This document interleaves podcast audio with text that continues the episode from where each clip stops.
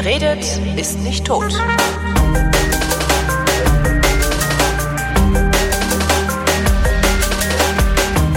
Willkommen zum Geschichtsunterricht einer Koproduktion von Vrindt und DLF Nova und aus Köln zugeschaltet. Wie immer Matthias von Hellfeld. Hallo Matthias. Ich grüße dich. Das Thema heute ist äh, Cunctos Populos. Äh, so ist es. Der römische Kaiser aus dem dritten Jahrhundert vor Christus. So ist es. Ich habe keine Ahnung, was das ist und ich weiß noch nicht mal ansatzweise, wie man das schreibt. Ich, ich leite mir her, wie man das schreibt. Mit C wahrscheinlich beide Male. so ist es. Also C-U-N-C-T-O-S, Cunctos ja. Populos. Das heißt dem ganzen Volk, dem ganzen Volk. Ah. Also allen. So, alle. an alle. Hey, hey, hört mal her, an alle. Man nennt es aber auch Drei-Kaiser-Edikt und damit ist die Verwirrung dann total ähm, vollzogen und das nennt man deshalb so, weil es von drei Kaisern beschlossen wurde, die zur gleichen Zeit das Imperium Romano oder das, was davon zu der Zeit noch übrig geblieben ist, regiert haben. Theodosius, das war der eine, der gilt als ähm, wesentlicher Urheber dieses Ediktes, der war oströmischer Kaiser. Gratian, der war Kaiser im Westen des Römischen Reiches und hatte mit seinem Halbbruder Valentinian dem Zweiten einen Mitkaiser. So, jetzt hören wir mit der Verwirrung auf und machen wir, ja, ja, machen wir ganz einfach. Da ist ja. vor dem Ei und hinter dem Ei sind F. Ja. Also, ähm, es es geht darum, dass äh, das Römische Reich äh, zu der Zeit, also am Beginn des vierten Jahrhunderts nach Christus, schon in relative Turbulenzen geraten ist. Wir haben 324 äh, die Gründung Konstantinopels durch den berühmten Kaiser Konstantin den Großen der sozusagen eine neue Kaiserresidenz äh, in Konstantinopel, dem heutigen Istanbul, errichten ließ, um ein zweites Machtzentrum zu haben, welches sozusagen den Westen unterstützt und im Osten, ich sag mal, gegen die neuen Bedrohungen, die sich da auftaten, äh, eine, ein Bollwerk äh, sozusagen bilden könnte. Mhm. Und er hat auch gleichzeitig gesehen, dass also ähm, man so ein großes Reich wie das Imperium Romanum nicht nur von einer Stelle aus es würde lenken können. Und dadurch hat sich eben sozusagen eine Spaltung ergeben in das weströmische und das oströmische Reich mit einerseits Rom und andererseits Konstantinopel als Metropole. So, und Rom ist 475 von einem mittelmäßigen germanischen Söldner erobert worden, der hieß Odoaker. Und Konstantinopel, da hat es ein bisschen länger gedauert, wurde 1453 von einem keineswegs mittelmäßigen Sultan des Osmanischen Reiches, der hieß Mehmed II., erobert. Und seitdem heißt es Istanbul. So, ah, das ist jetzt nur ja. mal so ein bisschen, ja. Jetzt wissen so, wir, warum es, ja. Hm? Gro große Geschichte im Kleinen. Es geht aber eigentlich um dieses Edikt und das wurde 380 erlassen und heißt Cunctos Populos, also dem gesamten Volk oder allen Menschen oder so ähnlich. Obwohl es sich eigentlich nur an, ich sag mal, führende Bischöfe gewendet hat, vor allem an die in Rom, ähm, weil es ging darum, eine möglichst einheitliche, ich sag mal, Religions Gemeinschaft zu stiften. Wobei das nicht mit heutigen Begriffen zu füllen ist, dieses Wort, sondern es gab im Römischen Reich unterschiedlichste Religionen, die keineswegs friedlich miteinander ähm, umgingen. Und je nachdem, wo du dich aufgehalten hast, hattest du es mit Juden zu tun. Wenn du dich beispielsweise in Syrien oder in Judäa natürlich aufgehalten hast, dann gab es in vielen Teilen des Römischen Reiches Kultglauben mit Verehrungsritualen gegenüber dem Kaiser, der gerade amtierte. Christen und Juden konnten das nicht machen, weil sie auf gar keinen Fall einen anderen Gott hatten als den einen, nämlich ihren Gott. Und da war der Kaiser eine wichtige Figur, aber keiner, den man verehren konnte durch irgendwelche kultischen Dinge. Mhm. Und es gab eben Christen. So, die Christen waren am Anfang ihrer Existenz eine verfolgte Minderheit. Ähm, es gibt ja die Zeit, in der sie in den Katakomben leben mussten, weil sie oben oberhalb der Erde verfolgt wurden. Ähm, und die Christen selber untereinander waren aber auch nicht ähm, so einig. Es gab unterschiedliche Glaubensrichtungen und eine davon war, ich sag mal, die nach römischem Glauben und sich ausgerichtet hat, also was vielleicht würden wir heute zu katholisch sagen. Mhm. Ähm, und die anderen, das waren die sogenannten Arianer. Ich erkläre gleich, wo das herkommt. Ich will nur sagen, der Unterschied zwischen den einen Christen und den anderen Christen bestand darin, dass die einen sagten, es gibt eine Trinität. das Ding, ja. Hm? Das kennt's ja noch. Ja, das kenne ich, aber das versteht ja? man wahrscheinlich nur, wenn man irgendwie selber diese, diese, diese, diese, ja, diesem Glauben mit, anhängt. Mit der, mit der jungfräulichen Geburt. Also Gott als Vater, Sohn und Heiliger Geist ist ein Wesen. Mhm. Das ist die Trinität. Mhm. Und die, das sagen die Christen, also die römischen Christen. Und die Arianer sagen, das kann nicht sein, ähm, weil Vater und Sohn können nicht eine Figur sein. Das kann, das geht einfach nicht. Also kann der Sohn, Jesus, ein Mittler sein zwischen Gott und dem Heiligen Geist oder dem, der restlichen Welt oder sowas. Das ist möglich. Aber es kann nicht eine ich sag mal, eine Figur sein. Das geht nicht. So, und daran äh, entschied, entbrannte also ein äh, Streit, der zumindestens mal, ähm, der, der ist jetzt nicht in Mord und Totschlag ausgeufert, aber es waren schon Unstimmigkeiten, die also ähm, in Afrika und in Europa überall doch zu spüren gewesen sind. Und es gab Versuche, das zu schlichten. Und der erste Versuch war 325 in dem berühmten Konzil von Nicea. Da war noch Konstantin selbst Kaiser und der hat auch äh, dieses Konzil geleitet obwohl er überhaupt kein Theologe war und auch davon überhaupt keine Ahnung hatte. Aber er wollte Religionsfrieden, sage ich jetzt mal. Also auch ein Begriff von heute, aber der äh, umschreibt es am besten. Ähm, er wollte Religionsfrieden im, im, Römischen Reich haben und er hat gesagt, diesen Streit müssen wir jetzt entscheiden, damit ihr endlich aufhört, euch zu streiten. Also sage ich jetzt, ich äh, stelle mich auf die Seite derer, für die Jesus und Gott, also Vater und Sohn, eine Wesenseinheit sind. Also mhm. Trinität. Sprich, der Bischof von Rom, ist sozusagen der oberste aller Christen. Wir nennen ihn heute Papst. Ja. So, das war 325 und dann haben sie gesagt, ja, und was ist jetzt? Nix. Es gab keinen religiösen Frieden. Die Leute haben gesagt, du kannst schon am Arsch lecken. Ja, noch schöner, weiter. gibt's ja bis heute genau. nicht. Ja. Also es gibt, ja, genau.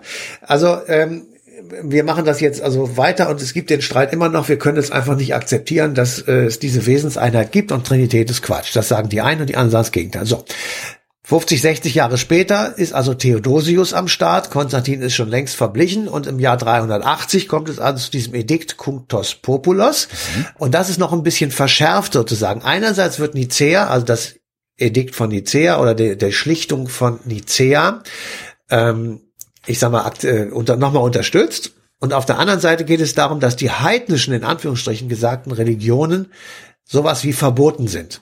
Also die werden dort bezeichnet als Leute, die toll sind, also verwirrt. Ist das das erste Mal, dass die verboten werden, regelrecht?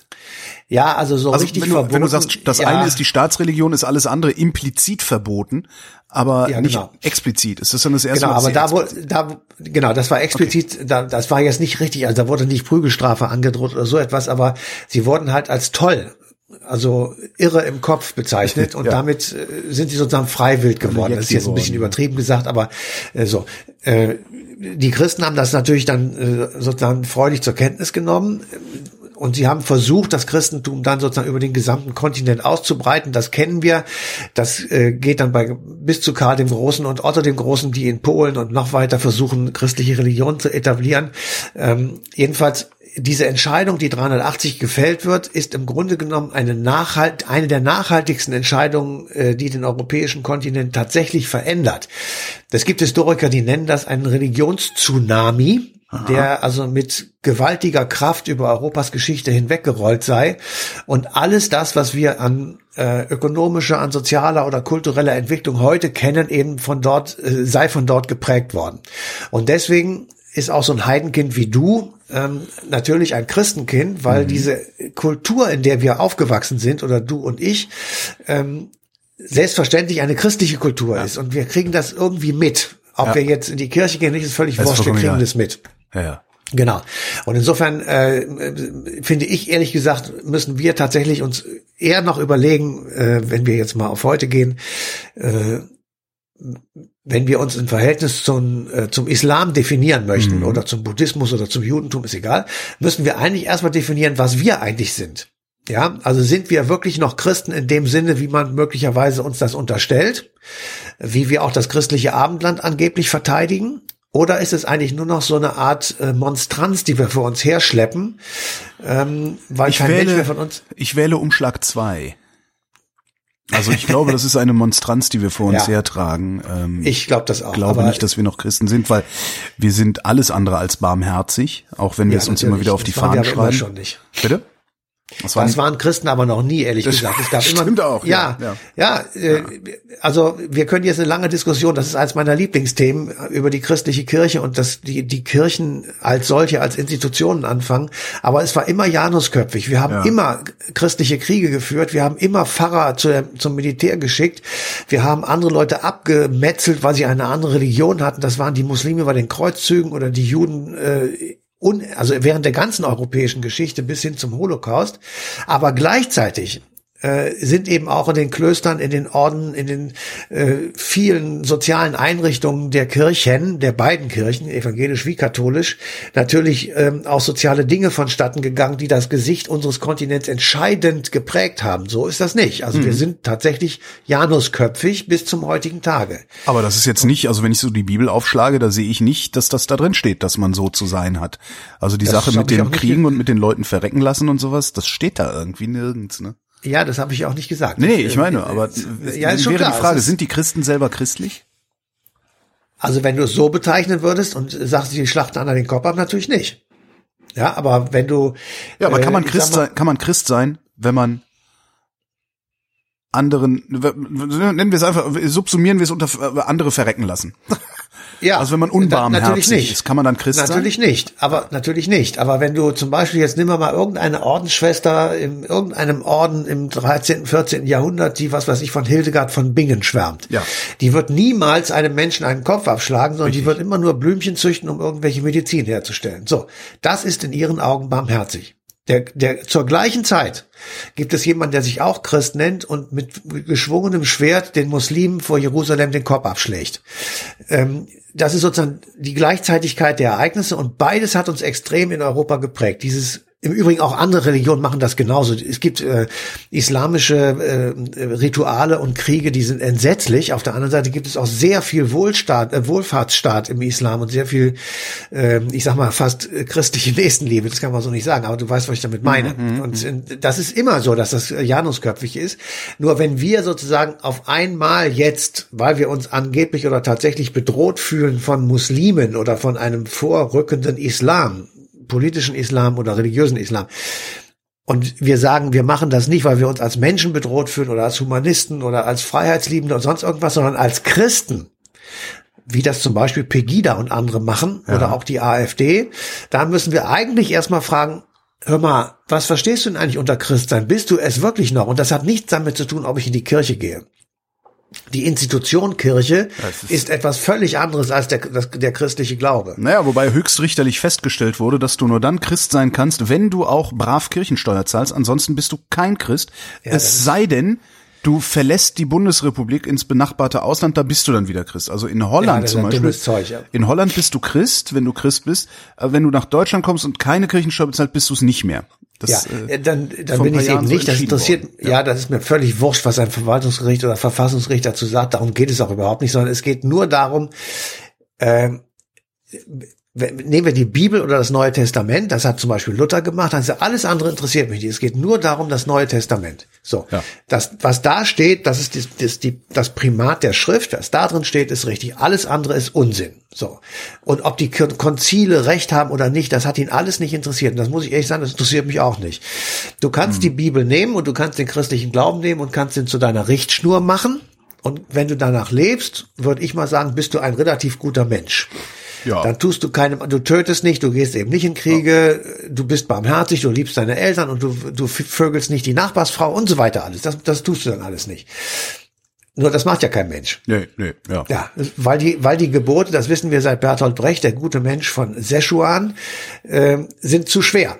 Ja, du ertrinkst, wenn du das als äh, Rucksack dir vorstellst und durch einen See schwimmen willst, dann ertrinkst du, weil das einfach der Rucksack zu schwer ist. Wenn du weil dich an die Gebote hältst. Ja, weil, weil die Gebote sind für den Menschen zu erreichen zu schwer. Okay. Aber man kann es ja trotzdem probieren. Ja. Das ist ja in Ordnung. Achso, und jeder Insofern, darf sich dann so aussuchen, welches er sowieso von vornherein nicht erreicht und darf dann Christ bleiben, obwohl er tötet. Eigentlich ein ganz Nein, interessante. Eigentlich, ja, also ich, also ich, also äh, Glauben ist etwas Persönliches, nichts, was ich für andere sozusagen definieren kann. Mhm. Für mich persönlich wäre das nicht so. Also wenn ich töte, kann ich kein Christ sein das ist, wäre für mich Ausschluss. Ja. Ähm, also das Gebot kann man ja auch noch erst, am ehesten einhalten, wobei auch da ist es zu definieren, welche Tötung ist eigentlich gemeint, also die eines Kreuzzuges beispielsweise oder die eines Krieges in Syrien oder äh, der Einbrecher, der gerade dabei ist, äh, mein Kind umzubringen da ist die Sache äh, zu differenzieren. Mhm, Aber mhm. das muss man dann im Einzelfall sehen. Aber man kann zum Beispiel versuchen, nicht zu klauen. Man kann sich daran halten, ähm, nicht des, Nachbars, nicht, ne? nicht, ja. des Nachbars weit nicht zu begehren. Wie, das, wie es da alles heißt. Vater und Mutter zu ehren, kann man ja auch alles versuchen. So, und man wird es zu einem gewissen Teil schaffen, manchmal vielleicht nicht. Aber es wäre auf jeden Fall nicht sinnvoll, wenn es diese Gebote überhaupt nicht gäbe und du einfach gar nicht wüsstest, ob man sich daran halten könnte. Insofern kannst du ja auch Bibel oder Talmud oder Koran als gelungene Werke zur Anleitung eines Lebens bezeichnen. Ja, ja. Jeweils aus ihrer Zeit heraus. Ja, klar. Was wäre eigentlich ja? damals, was ich mich oft frage, ist, wenn dann so, so Kant, Kants kategorischen Imperativ, den hält man ja immer gerne dagegen, der funktioniert ja auch äh, als ohne Religion auskommend und trotzdem tugendhaft sein. Hätte man das damals nicht auch schon erfinden können, also vor 2000 Jahren? Ja, äh, pass mal auf, mein Freund. Ähm, Kant ja, der war ein freigeistiger Denker, der hat irgendwo in seinem, seiner Hütte in Königsberg gesessen ja. und geschrieben und gedacht und getan und hatte alles andere um ihn herum, war völlig Würstchen. Als die Bibel erfunden wurde, gab es unten und oben, gab es arm und reich, gab es haben und nicht haben, mhm. mächtige und unmächtige. So, und insofern ist diese Bibel und natürlich auch der Koran ein Buch, in dem die Verhältnisse, wie sie da waren, einerseits kritisiert werden, dadurch, dass zum Beispiel Jesus oder Mohammed ja. sich auf die Seite der Schwachen stellen, aber andererseits werden sie auch fest betoniert, ja. weil die, die Entlohnung für Leid auf der Erde kommt im Himmel. Genau, und wenn du Kant und angewendet kommt, hättest damals vor 2000 Jahren. Äh, da ja. kommt jetzt Kant und da kommt der Sinn der Aufklärung. Ja, ja also der rote Faden durch die Geschichte ist nicht ein Datum oder zwei, sondern die Idee, die dahinter steckt.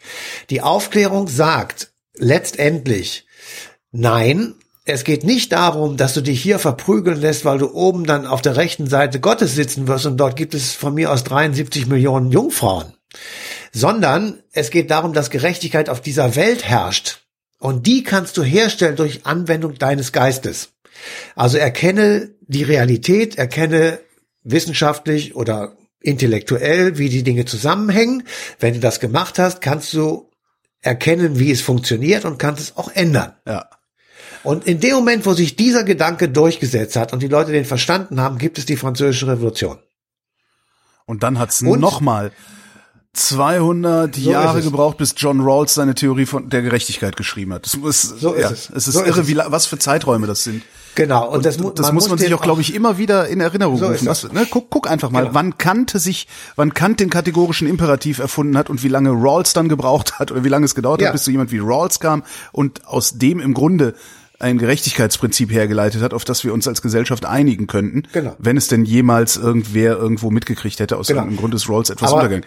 Und wenn man sich dann politische, gesellschaftliche Fragen von heute anguckt und sagt, ist doch völlig klar, so, so geht die Lösung. Nee, ja, ich verstehe. Muss man sich immer wieder vor Augen führen, dass ja, die Lösung geht so, die wird auch so kommen, aber du wirst es nicht mehr mitkriegen, weil es einfach wahnsinnig lange dauert, bis sich solche Gedanken durchsetzen. Ja, und man muss immer, und ansonsten verzweifelt man und nimmt sich sofort eine Kalaschnikow. Ja. Du darfst auf gar keinen Fall Ereignisse, die 100, 300, 500, 800 Jahre zurückliegen, mit Chips und Bier in der Hand aus der Couch-Ecke sitzend beurteilen, sondern du musst dich versuchen, in die Zeit damals reinzuversetzen. Also was gab es an Informationsmöglichkeiten, in welcher Situation lebten die Leute? Und wenn du dich jetzt auf das Jahr Null und ich sag mal die, die, den Beginn der Bibel oder der Bibelgeschichte des Neuen Testamentes sozusagen beziehst und sagst, okay, es gab Elend, es gab Besatzung durch die Römer, es gab unterdrückte Juden, es gab ähm, der heidnische Kult und der Kaiserkult waren hoch. So, und die, die Römer waren Besatzer Judäas und Syriens und, und so weiter. Und dann kommt da einer daher und dann wird um den herum sozusagen der Ausweg konstruiert. Ja, also ja. es ist jemand da, der dich aus der Scheiße rausführt. Es ist jemand da, der ein Heilsversprechen für dich hat. Mhm. Es ist jemand da, der dir eine neue Welt offeriert. Und wenn du an diese neue Welt glaubst, wie die ersten Jesus-Anhänger, die waren ja noch gar keine Christen, die hießen Jesus-Anhänger, wenn, wenn du das tust, dann bist du leichter sozusagen bereit, das zu ertragen, was deine eigentliche Umwelt ist, nämlich die Realität auf dieser Erde. So, und wenn du das äh, zu Ende denkst und sagst, äh, was bedeutet das eigentlich? Dann hast du die Festbetonierung sozialer Ungleichheitsstrukturen, nämlich die einen nutzen aus und die anderen leiden. Yep. Und die einen leiden, weil sie entlohnt werden im Himmel. Ja. Und die anderen nutzen aus, weil sie sagen, leide, du wirst im Himmel entlohnt. Und wer jetzt ganz seltsame Parallelen zur sogenannten sozialen Marktwirtschaft sieht, hm, vielleicht mal bei Benjamins Kapitalismus als Religion nachgucken. Ja, wenn wir gerade schon Name-Dropping machen. Also. ja, aber da muss ich auch Einspruch erheben, ganz ernsthaft, weil es geht nur um die äh, soziale Marktwirtschaft, ich sag mal, nach der Liberalisierung verschiedener Märkte. Ja. Wenn du die soziale Ma Marktwirtschaft von Alfred Müller-Harnack anguckst, ja. äh, 1947 geschrieben, dann wirst du ganz andere Spuren finden, ja. nämlich sozusagen die Verbindung der christlichen Nächstenliebe mit wirtschaftlichem Handeln. So. Hätte klappen können, aber dann kam Sabine ja. Christiansen, ne? Nein. ja, aber äh, die große Philosophin. Warte doch mal.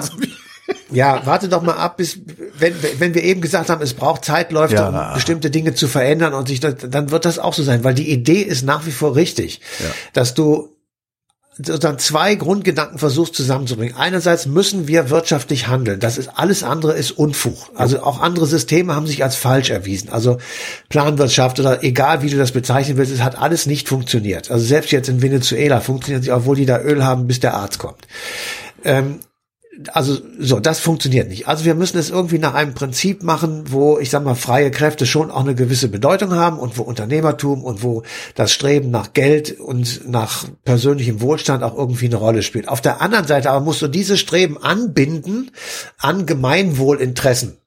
So und die die CDU oder Müller-Hanach hat das gesagt, wir binden das an christliche Gemeinwohlinteressen. Die mhm. kannst du natürlich definieren, wie du willst, aber das ist tatsächlich der, der, ich sag mal, die Ursuppe gewesen, aus der das alles entstanden ist. Und du könntest es heute so ein bisschen relativieren, könntest Kant einbauen und sagen, wir müssen das alles gar nicht glauben, wir können es auch logisch herleiten und sagen, es ist einfach asozial, ja, Leute, es ist einfach schlicht asozial, Leute für Geld arbeiten zu lassen, dass ihnen eine Rente erwirtschaftet, von der sie garantiert nicht werden leben können. Ja. Ja. Das müssen wir abstellen. Und zwar nicht, weil wir Angst davor haben, die hinterher alimentieren zu müssen, sondern weil es einfach asozial ist und unmenschlich. Aber dazu bräuchte ich ja dann noch nicht mal mehr, also das kann ich ja sogar christlich verargumentieren. Ja, da brauche ich ja noch nicht mal unbedingt Kant für, ne? Nein, du kannst auch als Sozialist das sagen.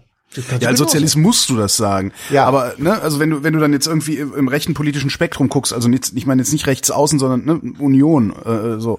Ja. Äh, da wird ja nicht mit Kant dagegen argumentiert, dass man nee. den Leuten ein ordentliches Gehalt, eine ordentliche Rente zahlt, sondern mit irgendwas anderes. Aber selbst in deren Moralisch. angeblich christlich, ja. christlichem Weltbild könnte man ja sicherlich auch eine, ein Argument für die ordentliche Rente finden. Und zwar leichter, das, als dass man eins das gegen tun die ja auch. eine ordentliche Rente das, findet.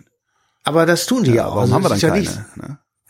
Naja, also jetzt, ja, das ist eine gute Frage. Also ich bin ja immer noch dafür, dass man Herrn Schröder ordentlich an den äh, Karren pinkeln muss, weil der diese Liberalisierung der Märkte mit verursacht hat oder du, das hätte aber das hätte aber die Regierung Merkel längst zumindest auch gemacht und hat auch Reagan vorher ja. und Thatcher auch vorher gemacht und Tony Blair hat es auch gemacht. Das ist jetzt nicht Schröder alleine. Es war diese Zeit, in der man gesagt hat, das ist sozusagen der der Ausweg aus der Krise. Äh, Schröder war dumm genug ins offene Messer zu rennen, ne? So. ja, das ist ein Trugschluss. Es ist kein Ausweg. Es ist der das weitere hineinreiten in die ja. Krise, weil wir werden ja, das erleben wir ja jetzt, so. Äh, natürlich ist auch in der CDU ist vollkommen klar, ähm, also jedenfalls bei anständigen CDU-Leuten, es gibt natürlich immer in jeder Partei irgendwelche Affen und Idioten, die nehme ich jetzt mal raus, dass man Leute nicht mit, mit 650 Euro Rente nach Hause schicken kann. Das geht überhaupt nicht. So, und also muss man irgendwas tun. Das ist denen auch klar. Und das wird letztendlich dazu führen, dass du den Mindestlohn erhöhst dauernd, dass du äh, bestimmte Preise einfach erhöhst, um um Geld in Umlauf zu kriegen, aus der sich dann für die Leute letzten Endes auch eine höhere Rente erwirtschaftet, beziehungsweise dass du einfach sagst, Rente für Leute, die weniger als, ich sage jetzt mal irgendwas, 2000 Euro verdienen, ist eben auch ein bisschen eine Steuersache. Ja, ja, dann sagen wir, gut, äh, so und so viel Steuern gehen halt in die Rentenkasse rein, dann kriegen die eine vernünftige Rente, Punkt aus. Ja, und es ließe sich so einfach, da hat, ich zitiere immer gerne, Meinhard Miegel, ähm, der hat sich später dann auch, glaube ich, ein bisschen unbeliebt gemacht, ich glaube, irgendwie ja. Wirtschaftswissenschaftler oder sowas. Aber der hat mal, ja, also. der, der hat mal ähm, eine Grundrente gefordert. Das war, das ist, muss 20 Jahre oder länger her sein. Ähm, da hat er gesagt, lass, lass uns doch eine Grundrente machen ähm, in Höhe von, ich glaube, er hat vorgeschlagen 52,5 Prozent des pro Kopf Bruttoinlandsprodukts oder so ähnlich. Ja. Und das in die Verfassung schreiben sodass da nicht jede neue Regierung neu dran rumdoktern kann. Dann weiß endlich jeder, woran er ist. Jeder kann mit was planen. Wenn die Wirtschaft gut läuft, haben die Rentner auch mehr Geld. Wenn die Wirtschaft schlecht läuft, haben die Rentner weniger Geld, genauso wie der Rest der Bevölkerung. Fand ja. ich eigentlich ganz schlau. Ja, und auf sowas läuft ja auch die Grundrente von jetzt in etwa heraus, jetzt nicht, nicht so gekoppelt. Ja, aber es ist halt wieder so Flickwerk überall. Das ja. mich so. Aber ja, ja naja, das, irgendwo ja, muss man also, anfangen. Ja, ja. Man muss irgendwo anfangen und jetzt lass endlich mal der SPD dieses, äh, dieses, diesen Erfolg. Genau. Ähm, ja, wenn wir die SPD weiter runterprügeln, wird das Land nicht besser. Ähm, und wir kommen aber von Cunctus Populus weg. Ich ja? wollte gerade sagen, ja, sind wir da aber überhaupt Aber du siehst noch? mal, du siehst, nein, nein, das hat alles damit zu tun. Das ja. hat alles damit zu tun, weil nämlich durch dieses Edikt ist es überhaupt erst so geworden, dass wir Christen sozusagen staatsreligionsmäßig sind. Wenn das nämlich anders gelaufen wäre, und der, der Theodosius sagt, wisst ihr was, ihr Scheiße, jetzt weg mit den Christen. Das kommt für mich nicht in Frage. Wir bleiben weiter schön römisch-heidnisch. Ja? Und wir verbieten das Christentum egal welcher Couleur, einfach weg damit. Wir machen weiter schön, wir hauen mit dem Knüppel auf den Baum und tanzen um denselben und verehren unseren Kaiser. Ja, dann wäre die Sache ganz anders gelaufen das liegt an den beiden, und das liegt an den beiden Jahren 325 und 380, als eben im Römischen Reich entschieden wurde, das Christentum nach vorne zu setzen. Das war jetzt nicht hm. sowas wie eine Staatsreligion, aber das Christentum stand nunmehr, sagen wir, unter staatlichem Schutz. Und unter diesem staatlichen Schutz, erst im Römischen Reich und danach in allen Nachfolgereichen nördlich der Alpen, also Merowinger Franken und dann auch östlich des Rheins, unter Otto dem Großen, die Sachsen, wurde sozusagen dieser Kontinent christianisiert. Mhm. Und die, äh, die großen Kaiser, äh, die also nach den Römern sozusagen hier in Europa was zu sagen hatten. Also der erste war natürlich Karl der Große und danach Otto. Die haben die Renovierung des römischen Imperiums, also die Renovatio Imperii, mhm. ähm, zu ihrer Idee gemacht. Sie wollten aus religiösen Gründen durfte das Römische Reich nicht untergehen. Das will ich jetzt hier nochmal am Rande erwähnen. Deswegen waren sie römisch-deutsche Kaiser ja. und keine deutschen ja. Kaiser. Aber sie haben sich eben auch zum Ziel gesetzt, dass dieses römisch-deutsche Kaisertum ein christliches Kaisertum ist.